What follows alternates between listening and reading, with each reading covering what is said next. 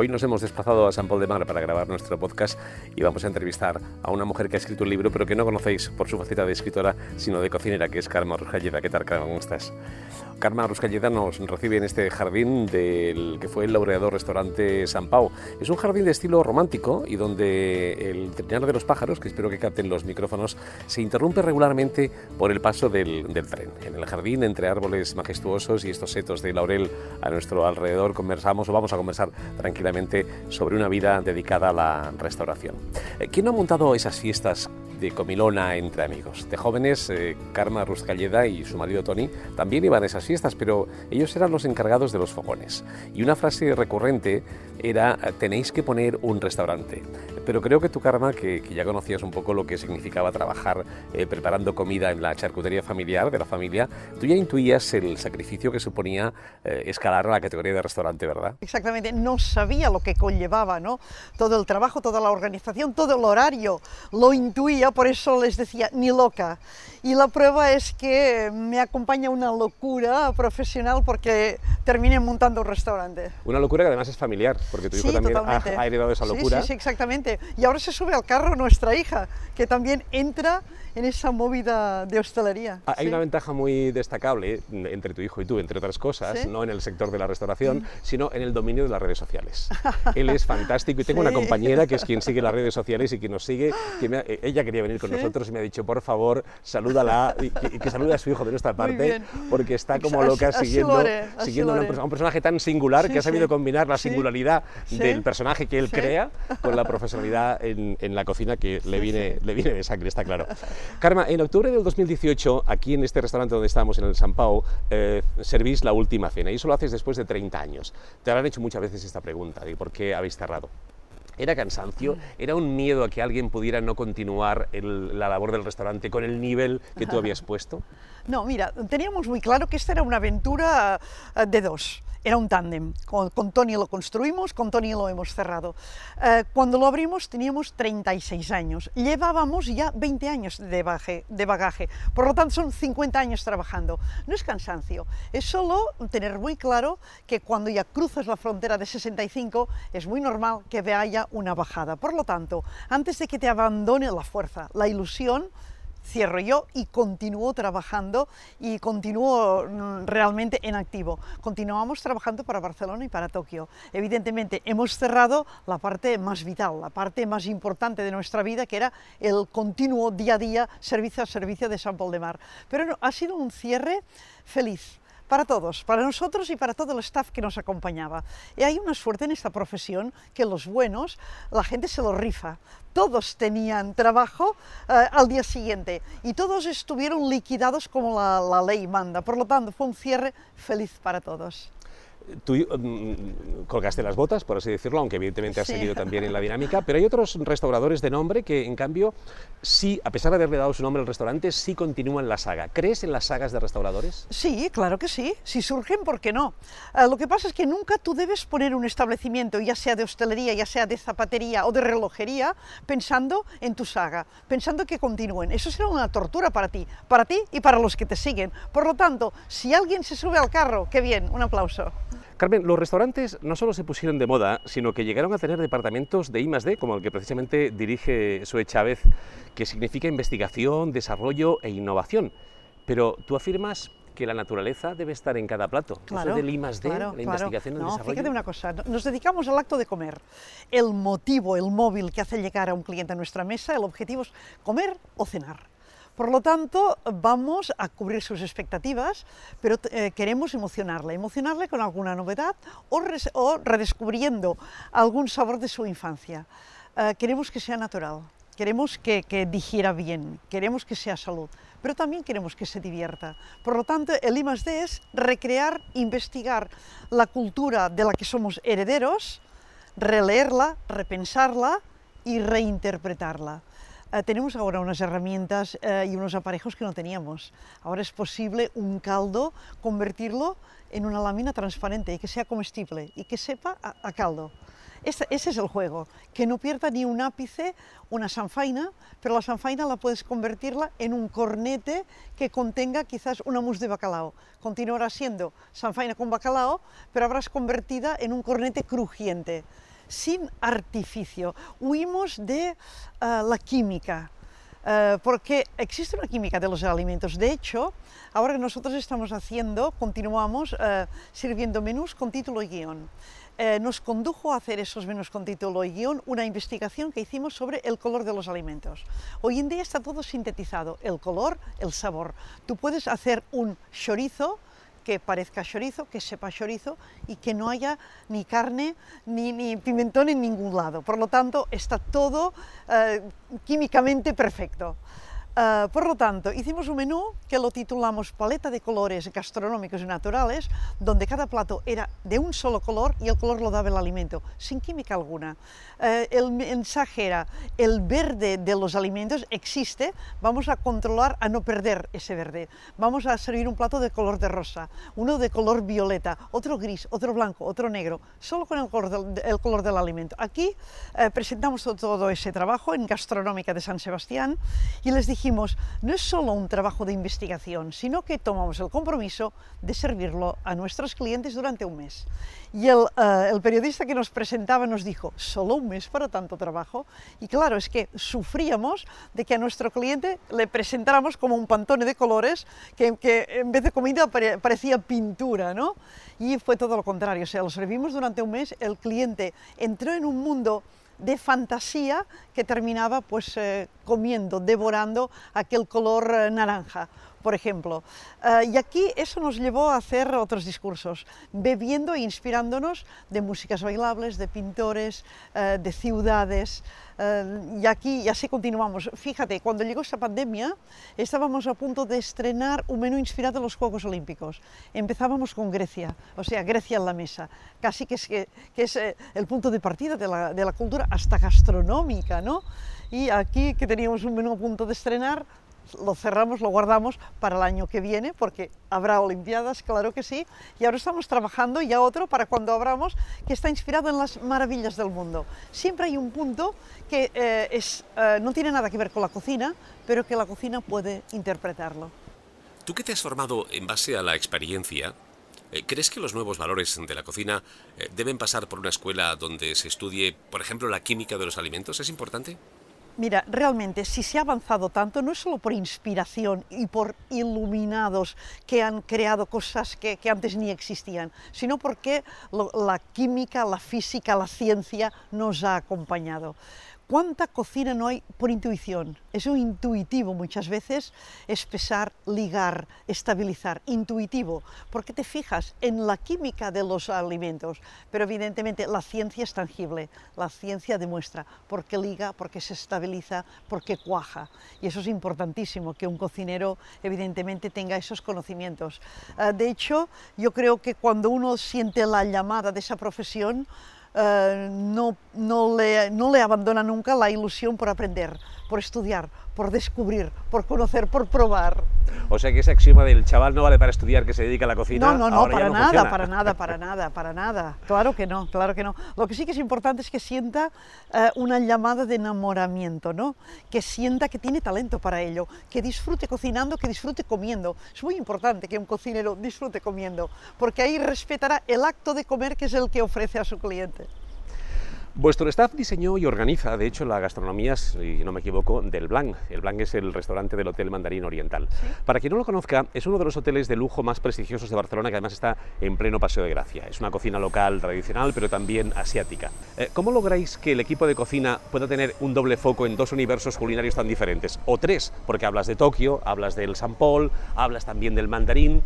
Realmente tenéis un único equipo, un único pensamiento, un único alma, y en cambio la, la disemináis de, de, una forma tan grande. ¿Cómo, cómo se consigue eso, Carmen? Sí, uh, naturalmente que Mandarín Oriental le interesa que tenga un sello, un sello local, porque su cliente que viajará de todas partes del mundo le, le gustará pisar Barcelona y comer Barcelona.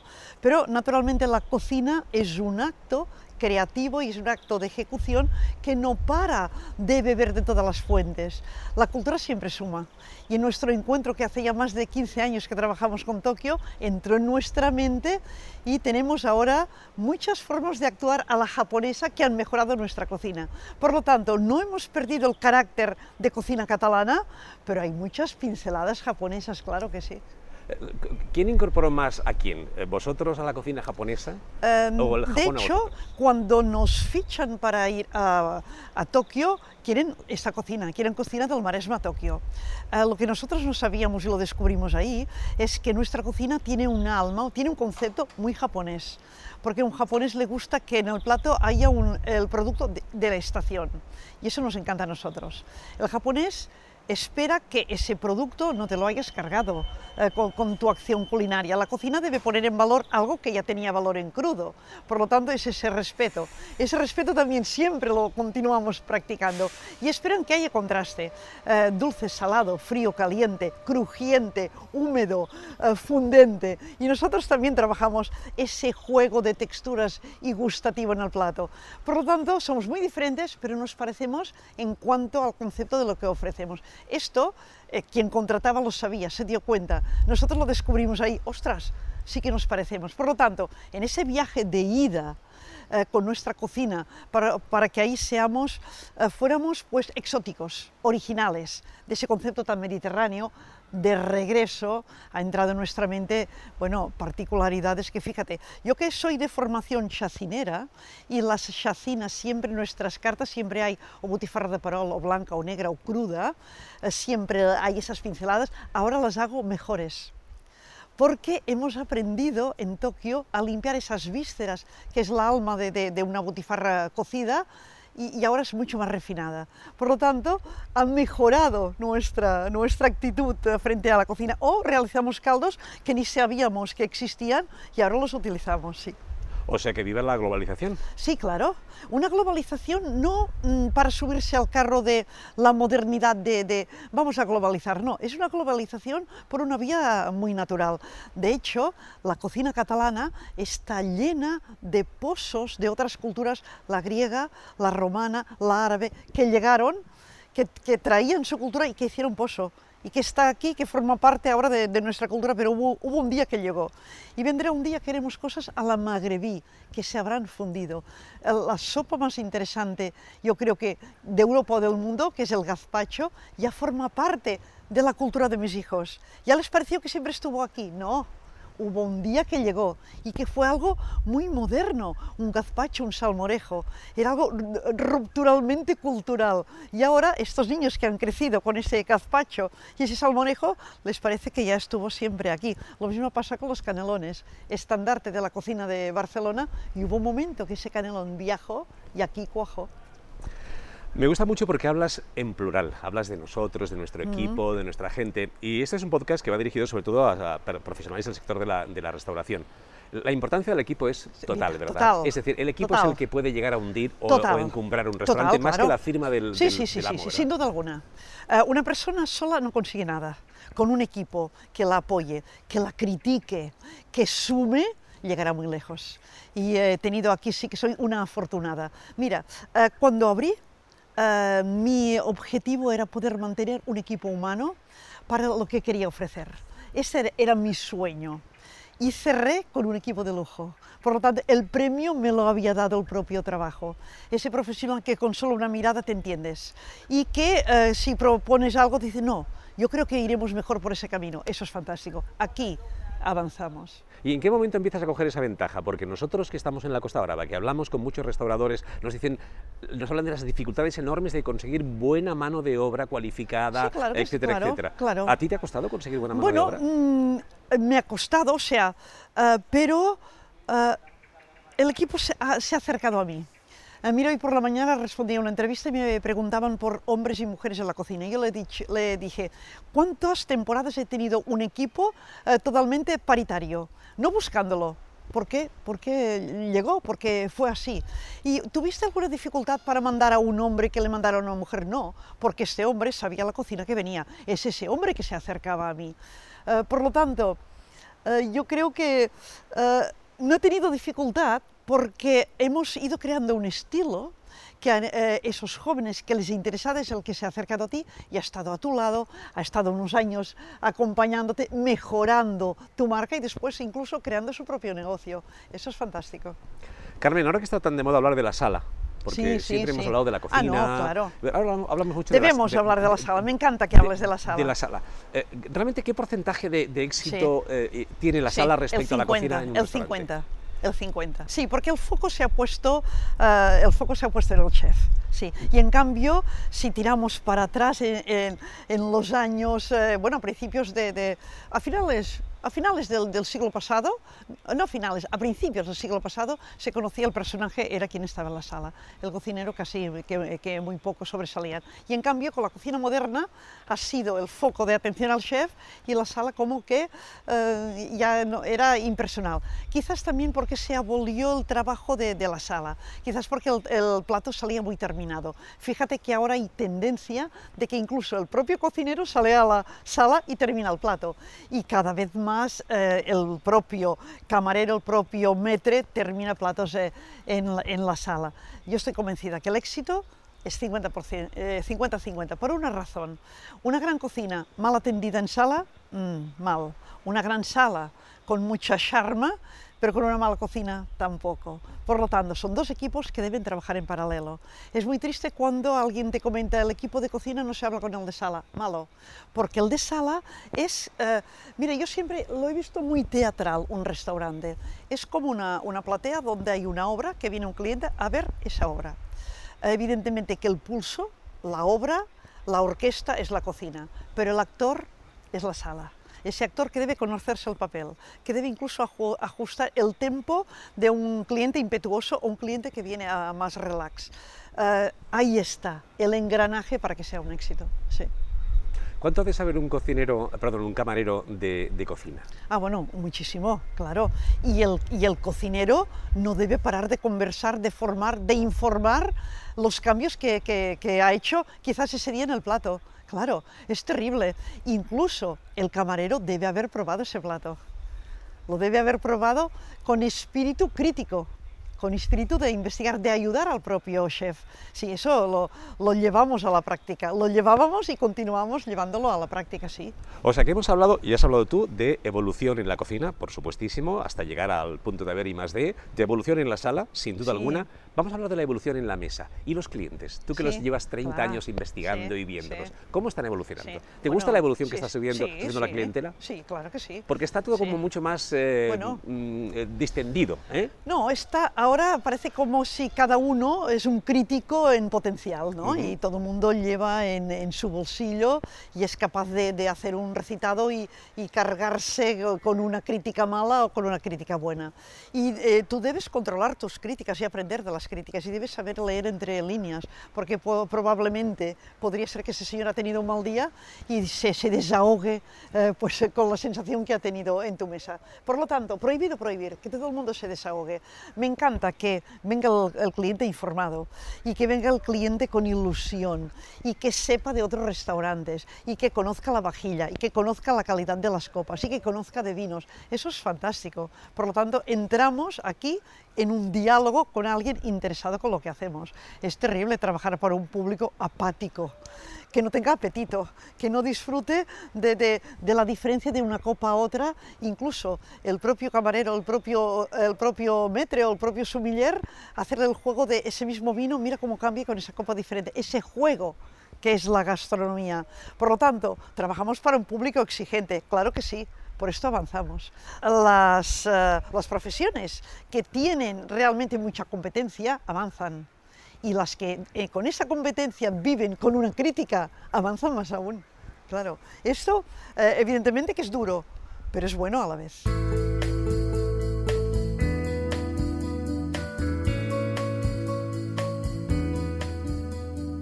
Rojo por fuera, blanco por dentro, hembra al nacer, macho al crecer sabroso, yodado y muy delicado. ¿Qué es, Karma? Ah, no sé, es un pescadito, es un llorito. Háblanos del, del llorito, del lorito. ¿Qué tiene de especial ese pez Sí. que en el libro, en tu libro, Sí. tiene un capítulo especial? Sí. Habláis, eh, Sí. háblanos Sí. del lorito. Hay que, yo creo es, es un punto muy romántico, de enamoramiento ya, o sea, ya te enamoras de la belleza del animal. Ya es un animal que parece de que sea para una piscina ornamental de tu, de tu comedor, que te montes ahí para, para lucirlo, ¿no? Eh, es un pescadito que aparece en verano y desaparece en invierno, que hace esa metamorfosis, que el defecto que sería de una escama en un pescado en el plato sea su máxima virtud un pescado que eh, servido en su punto de fritura parece como si el chef le hubiera hecho una costra con la delicadeza más, eh, más delicada y más complicada del mundo. En cambio lo lleva todo él, de carne firme, sabrosa. Por lo tanto, lo amamos y nos permite un juego que cada verano llegamos incluso a un momento, tenemos una lista de, muchas recetas con Llurito, poniéndole Llurito verano de la fecha del verano actual, siempre diferente, sí. Pues tenemos que Lo probarlo. amamos. Yo no he tenido la Ah, suerte de probarlo, sí, pero sí. evidentemente después de leer un- sobre él y oírte hablar de él, Es un pescado que yo creo que Dios nuestro Señor lo creó para la fritura. Sí. Eh, y del para- que se come todo, como el cerdo, Todo, ¿no? todo, ¿Eh, eh, todo, que sí? sí, Bueno, la espina es bastante dura, ¿eh? Vale. la, espina, la espina central es bastante dura. Eh, pero la escama, eh, que si lo haces en fritura, hay una técnica para que aún disfrutes más de esta escama, es antes de freírlo, lo raspas un poco, lo peinas a la contra para levantarla un poco y la mojas sutilmente y lo entras en fritura. Puedes ponerle un poco de harina pobre en gluten o no. Y en contacto con la fritura se erizará y se separarán todas esas escamas que son deliciosas, con una carne casi recuerda al lenguado, o sea que es elegante, pero incluso más firme. Bueno, una delicadeza de la naturaleza. Y claro, es aquello de la oferta y la demanda. Quizás si la hubiera durante todo el año, pues eh, no te cansarías de él, pero lo tendrías siempre más a mano. Ahora esperas que ese verano sea un verano de lluritus, porque hay veranos que casi, casi no hay, casi no hay, o esperar al año que viene que, que sean más generosos.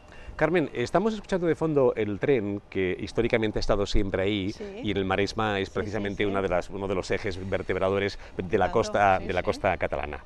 Ese tren ha hecho que tú no seas un restaurante de playa 100% y por tanto no seas un chiringuito. ¿Ha marcado eso la diferencia entre lo que podía haber sido un chiringuito y un restaurante gastronómico? Pues nunca me lo planteé, pues po- podría ser, ¿no? De tener una entrada eh, directamente a la, a la arena y después eh, que el cliente esperara una paella, probablemente. Mira, al final te das cuenta cuando estás haciendo un recorrido de años, te das cuenta que eh, los establecimientos los acaba diseñando tu cliente. Tu cliente es el que te va indicando tu camino, evidentemente, si tú estás atento, ¿no? Eh, si tú estás atento de lo que el cliente espera y si te das a ello. Tuvimos un cliente muy gourmet, muy exigente, muy viajado, que quería más y nosotros queríamos más. Y eso nos marcó ese camino, yo creo que especial, ¿no? Seguramente, si tuviera ese patio abertura a la playa, nuestro cliente hubiera esperado pues eh, unas buenas sardinas a la brasa y una buena paella.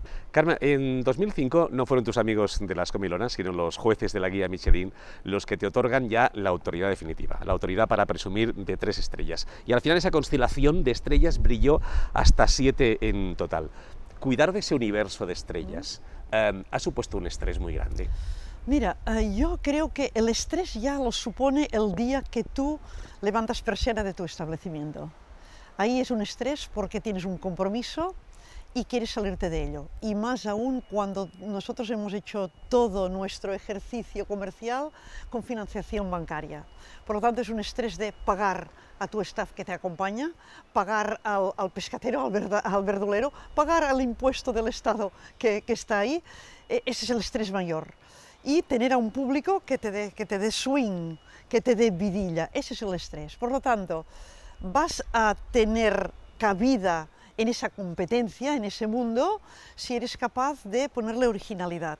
Si te creas una marca y esa marca vas a conseguirlo con trabajo, trabajo y trabajo. Eh, si esa marca y ese trabajo tiene interés y si Michelin se fija en ti y te pone una estrella, le pone valor a tu trabajo. Y el cliente que a lo mejor estaba, eh, era tu vecino y no se había acercado nunca, pensará, no pensará, pensó, caramba, eso es de serio. Y ese cliente se acerca y se dobla tu trabajo. Y tú puedes equiparte con más staff, con más, eh, con más confort y ahí avanzas. Y como que te acompaña una ambición profesional, tú sabes que tienes una, pero vas a trabajar para el dos. Y ahí te equipas más y avanzas y te das más. Y Michelin premia ese premio, ese, esfuerzo y te da dos. Y tú sabes que hay tres y le vuelves a, a, vuelves a andar, te vuelves a equipar y pones más carne encima del asador y te da tres. Y cuando llegas a tres, le dices a tu staff, no hay cuatro, pero vamos a imaginarlo, que hay cuatro, para no perder ese compromiso y esa vidilla. Por lo tanto, el estrés ya lo llevabas tú desde el principio. Cuando se trata de una maniobra y una estrategia eh, comercial o gastronómica para que llegue a una estrella, eso debe ser bueno, infumable. Eh, pero cuando va en el sentimiento, en la forma de ser, de, querer hacerlo bien, yo creo que puedes dormir tranquilo, que te vas a dormir siempre enfadado por algo, eh, nunca te vas feliz, siempre hay algo que, que se torció. ¿Tú también? Pero, claro, cada día, cada día continúa algo que se me escapó que no tenía que salir así, pero esperando encontrar la solución, porque sabes que la encontrarás, porque confías en, en tu talento, en que seguro que lo solucionas, pero mm, vas a dormir cansado pero satisfecho porque lo has hecho bien lo has hecho tan bien como querías, no has engañado a nadie. Y en ese cansancio y en la satisfacción del trabajo bien hecho, ahí es ahí, es ese retroalimento para continuar y buscar la solución de lo que ayer te, te enfadó tanto. Sí. Y en esos momentos que te has ido a, a dormir y has reflexionado eh, sobre a veces se reflexiona a corto, es decir, lo que hemos hecho durante el día, y a veces lo que hemos hecho en los últimos 30 o 40 años. ¿Qué te has dejado en el camino? ¿La gastronomía qué Ya. te ha quitado de tu parte? Bueno, yo me he perdido personal. muchas cosas lúdicas, mucha vida social y tanto, pero eh, me la he perdido porque he querido, porque he apostado por estar por aquí, o sea, eh, soy consciente que me la he perdido, pero no, soy no estoy esclavizada ni estoy torturada por habérmelo perdido. Eh, yo tu- en varias ocasiones tenía entradas para un concierto que me hacía mucha ilusión pensando, ostras, será un día flojo, podrás ir. Y ese día pues llenarse y tú decir, no puedo, tengo que quedarme aquí y regalar las entradas, claro. Eso me ha ocurrido más de una vez, sin sufrimiento, porque mi compromiso vital eh, era esto, ¿no? Hablábamos de estrellas Michelin, hablábamos de fronteras, y ahora estoy pensando en la cantidad de gente, la mayoría, que no están en la liga de las estrellas. Y nunca Sí. mejor dicho, es decir, son esos restaurantes humildes Sí. que tienen su sello personal de gente que trabaja y se esfuerza, pero que no van a tener nunca una estrella Michelin porque no son un restaurante gastronómico y no compiten para ello. ¿no? Eh, ¿Esa gente puede también innovar en su restaurante o debe conformarse con la clásica carta y con la clásica oferta de Yo toda creo la vida? que mm, no se trata de, que deba innovar o que se deba conformar. Ese es el espíritu que hay detrás de cada negocio. Hay un espíritu conformista de eso ha salido hoy, ha salido pocho, ha salido pocho, ha salido oh, pasado, ha salido pasado, y en cambio hay el otro que, que sufre, ¿por qué nos ha salido pocho? ¿Qué, qué se nos ha escapado? O sea, va con el espíritu del artífice que hay detrás. Tú no puedes decir, no compite, no avanza. Pues no lo siente. Va con el sentimiento de- del grado de compromiso que tiene con su negocio. Pero eso no solo pasa en hostelería, esto pasa incluso con quien te vende eh, ropa interior de que se, se preocupa por tu talla, por tu medida, eh, de, de- que si tienes alguna alergia que no escueza, eh, de la calidad de lo que está vendiendo o el que solo te da una talla y te arregla. Es así. Cuando empecé a leer tu libro, Felicidad, eh, no sabía si estaba leyendo una historia de amor, la historia de Tony y tuya. No sabía si era un libro de recetas, porque también hay recetas. Sí, claro. eso- yo, creo, yo digo siempre que es un libro de vida y de cocina. ¿No, no te ha mm, eh, supuesto ningún problema Sí. eh, dar a conocer tus secretos mejores a nivel de receta en ese libro, ¿no? Porque están Nunca, en recetas de platos nunca, increíbles. Nunca, nunca, nunca. Mira, eh, llevamos publicando recetas, eh, yo creo, eh, al tercer año de estar abierto el San Pau, ya hicimos como una colaboración en, en una revista. Y ahí eh, contando la receta tal cual.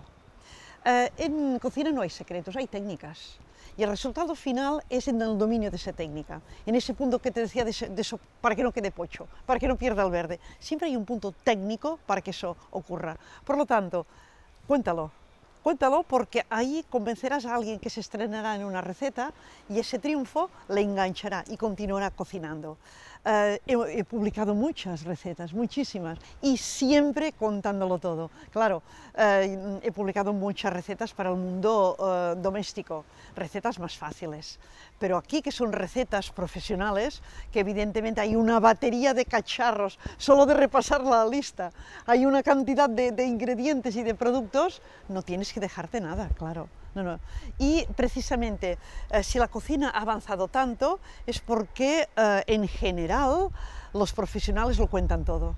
Mira, cuando empecé la tienda, y no, ni, ni, pensamientos de, de, abrir un restaurante, justo después de formarme en técnicas de, de, de charcutería tradicional, charcutería catalana, ya ese espíritu de innovar, ¿no? de hacer un, un mi-cuit de foie gras. Investigué, porque claro, una persona autodidacta es una persona que sabe qué quiere hacer, pero no sabe cómo puede hacerlo. Por lo tanto, el perfil de un autodidacta es una persona curiosa, estudiosa, que no para de investigar, que no para de corregir prueba-error, que no para de preguntar. Eh, buceé muchos libros de cocina francesa. Ninguno contaba el kit de la cuestión, ninguno. Uh, ninguno contaba qué ocurría con ese producto que es un foie gras que no deja de ser como una mantequilla animal. Uh, por lo tanto, tire, tire de foie gras. Uf no, no puedes saber los que tira. Hasta que viene un momento que un cocinero casi que dialoga con el producto y bucea dentro de él, investiga qué está ocurriendo y vas corrigiendo los grados hasta lograr hacer un micuí. Después, en esa modernidad de los nuevos cocineros, cuentan lo que ocurre, los grados, la ciencia también, evidentemente, te cuenta lo que realmente es una víscera como un foie gras, que no debes, los grados que no debes pasar para no perderlo todo. O sea, esa ciencia nos ha ayudado y la generosidad del cocinero de contarlo también. Acabamos ya la entrevista. Me gustaría hacer una, una, pregunta para los profesionales que nos escuchan. Claro, vosotros sois un equipo muy rico, muy grande, eh, y eso os permite que vuestra mise en place la podáis desarrollar con todo lujo de detalles. Sí, claro. Pero eso no ocurre mm. en los restaurantes pequeños, donde sí. es una familia, un matrimonio sí. el que suele mm. llevar, y tienen que recurrir, por ejemplo, a, a productos externos, como es la, la, quinta gama. ¿Qué opinas de ella? Nunca. Opino que es la gran solución. Y veo un gran, un gran futuro a quien se dedique a la quinta gama. Y voy a decir de una experiencia que tengo, que di una idea un día contando una idea doméstica.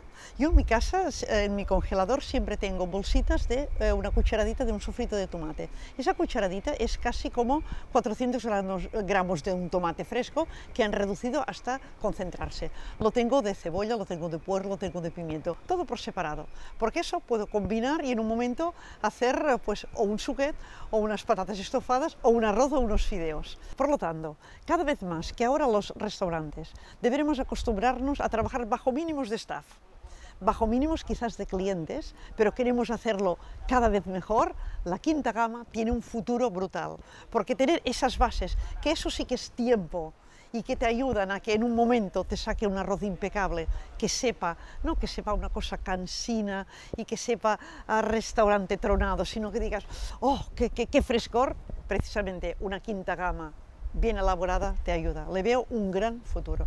Pues me alegro mucho que comentes sí. al respecto, porque esa podría ser un poco la frontera sí. entre el restaurante gastronómico, que evidentemente siempre será un restaurante gastronómico, y ese restaurante sí. vulgar, monótono. No, no, no, es que si es vulgar, es porque quien lo dirige es vulgar, sin duda alguna, seamos, seamos sinceros. Pero el que se preocupa para querer dar un gran producto, pero no tiene miedos, buceará y buscará en esa quinta gama la solución. Y eh, evidentemente la quinta gama, como en todo en el mundo, hay un abanico de, de calidades donde puedes escoger. La última pregunta, ya has hablado antes de butifarra. Mm. Eh, es curioso porque eh, tu cocina es pura, es una cocina, mm. abogas por la cocina que no tenga sí. nada de grasa, sí. una cocina eh, que no sea espesa. Sí. Pero en las recetas del libro Felicidad, para los oyentes que al final eh, que tengan la oportunidad de leerlo, ves, por ejemplo, butifarra. Sí, claro. ¿Eso es compatible con esas características totalmente, de cocina sana? Totalmente, totalmente, totalmente, claro que sí. Butifarra puede ser cruda, y por lo tanto una butifarra cruda tiene, debe tener un equilibrio de grasa y de magro. Es una cosa sanísima. Y además si lo has hecho con un cerdo de calidad y si has tenido la escrupulosidad de, de seguir unos cánones de higiene. Lo que es importante es la cantidad que te tomas. Venimos de una cultura que siempre se tomó un buen corte de cansalada. pero le acompañaba la cansalada una buena patata y col o unas buenas mongetes del ganchet. Hemos pasado de ese, ese montoncito de mongetes del ganchet y una botifarra, hacer una botifarra de dos palmos y tres mongetes del ganchet de decoración, ¿no? Aquí nos equivocamos. Por lo tanto, el reino vegetal debe acompañar al reino animal.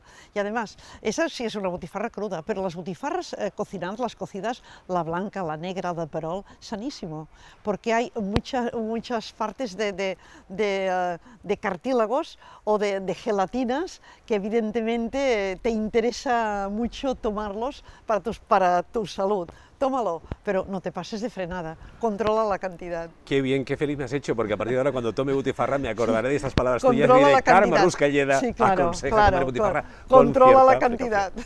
Si tu libro se llama Felicidad, sí, si vuelves a escribir sí. otro, ¿qué palabra utilizarás? Bueno, mira, fíjate, este es un libro que está escrito por una profesional, por uh, Rosa Rivas, ¿no? Ella, me, cuando me propuso Felicidad, yo pensé, ostras, qué título tan potente, ¿no?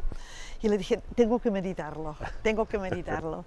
Y pensé, sí, porque la felicidad es esa sensación escasa que sentimos a lo largo del día, o hay, hay, hay, días que ni lo sientes, pero es un momento efímero, que estás feliz a veces, no sé, pues viendo quizás a tu, a tu nieta dibujando. Y Escuchando este pajarillo que estamos de fondo. ¿eh? exactamente, o a la puesta de sol, o, o cuando se, el día nace, ¿no? Esos son momentos de, de felicidad. Pero yo pensé, la felicidad también es luchar por la vida que quieres vivir. Yo continúo luchando por la vida que quiero vivir. Por lo tanto, le dije, sí, Rosa, felicidad. Para mí ha sido mucha felicidad estar en este jardín, gracias. contigo en este patio. Muchísimas gracias. gracias. Te deseo muchos años de vida para gracias, que puedas volver a renacer eh, a nivel gastronómico y nos hagas disfrutar. Karma, gracias, por todo.